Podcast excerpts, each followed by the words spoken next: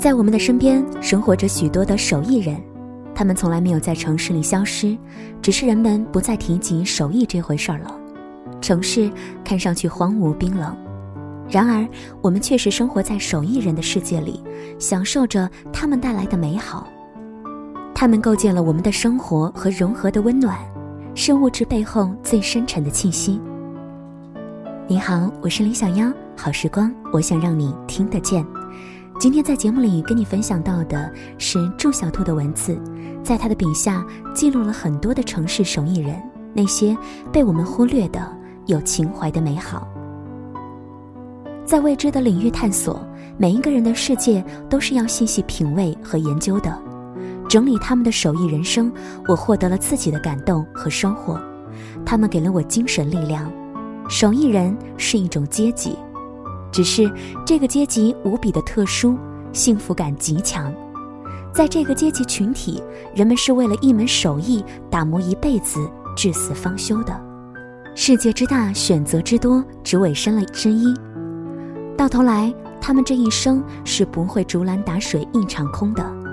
他们在人生当中找到了意义，不会迷失方向，不会为生计所苦。却会为无法登峰造极而不甘心，所以这个阶级更像是一种境界。达到这样的境界，一切泰然。不为世俗的标准而活，其实是很难得的，需要有很强大的信念，树立自己的观念。人生本该就是多样性的，在手艺人那里，一生都很慢，一辈子只做好一件事情，一生只爱一个人。没有谁知道自己能够活多久，多活一天就多做一天自己喜欢的事儿，因为有一门专注的手艺，才不会为时间的消逝而愤怒。人本来就是这么简单，很小的事情用生命去投入，就会有永恒的价值。不只是谋生，而是人生价值的追索，这些价值是不能用常人的计算标准去衡量的。有些人出现在你的生命里，并非是个体的形式，他们的作品决定你生活的质地。我们不可能看见或认识他们，但却享受着他们的好处。记录本身就是意义。有一些手艺人，我直接用他们的真名，因为他们的名字具有个人印记和性格，是朴素的愿望。有一些手艺人代表了千万个和他一样平凡的人，是最具有生产力、活得最有意志的人。他们有人啄，有人吃，有些是旧时代传承下来的手艺人，做着和社会脱轨的工作；有些是新时代的手艺人，接近于设计师甚至艺术家；有些呢是在运用各式各样的技巧；有些以手艺为生。炫耀技巧就失去了灵魂。尽管都在竭力全力的展现好最好的技艺，任何时候其实技巧。不是最重要的，它是润物细无声的东西，是承托情感的无形之手。如果我们见到他们的作品感到震撼，那么他们便不需要解释其中一道道的工序。可我又舍不得忽略他们付出的努力。但我相信，最高的技巧就是看不出技巧。无论是什么，都不必拘牵于贵贱，哪怕是最不起眼的普通物品。一切在善用者手里有了灵魂。那些打动我们的，不是能够做出如何巧夺天工的物件，而是手艺人深刻理解材质的本性，顺意而为。他们从不省略，不做减法，不怕重复。他们有一些我行我素的个性，甚至是一厢情愿，才能够避开纷扰，抵挡诱惑。忍受孤独和重复，并且怀有一颗偷着乐的心。现代科技是一场阴谋，快速生产带来乏味的产品。可我们不能预言每一门手艺的命运，改变的并非我们的生活方式，而是我们的心。都要以失去作为代价。在城市的手艺人面前，技术都无差了，更不需期待尚未发明的伎俩吧。在写这本书的过程当中，我深深感到自己的渺小。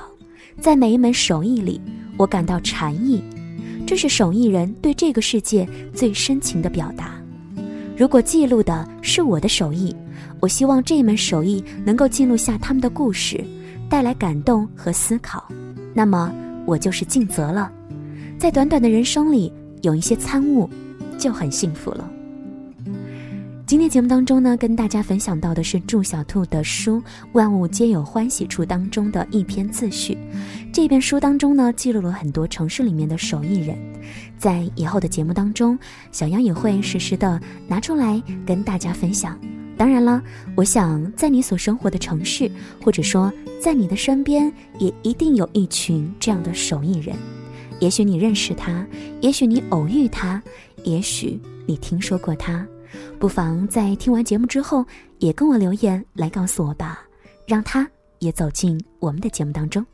谢谢你的收听和关注了，好时光，让我们在未来的每一天，一点一滴的慢慢听到。